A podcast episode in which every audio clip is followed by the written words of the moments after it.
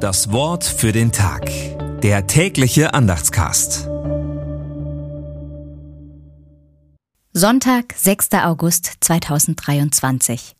Gott, du bist mein Gott, den ich suche. Es dürstet meine Seele nach dir, mein Leib verlangt nach dir aus trockenem, dürren Land, wo kein Wasser ist. Psalm 63, Vers 2. Gedanken dazu von Gerlinde Hühn. Der Beter hat am Tempel Gottes Nähe erfahren und hält an der Zuversicht, von Gott angenommen zu sein, fest. Gottes Flügel sind ein Bild für Gottes schützende Nähe. Der Beter befindet sich in äußerster Not. Wartet er auf ein Gerichtsverfahren? Was droht ihm durch die Widersacher? Der Gott der Bibel ist ein lebensbezogener Gott. Er prägt das Leben des Beters. Er hängt an ihm. Dem Psalm wurde ein Hinweis auf eine Situation im Leben Davids vorangestellt. So sind zwei Bibelstellen verbunden. Allerdings ist kein Psalm so alt, dass er von David geschrieben sein könnte.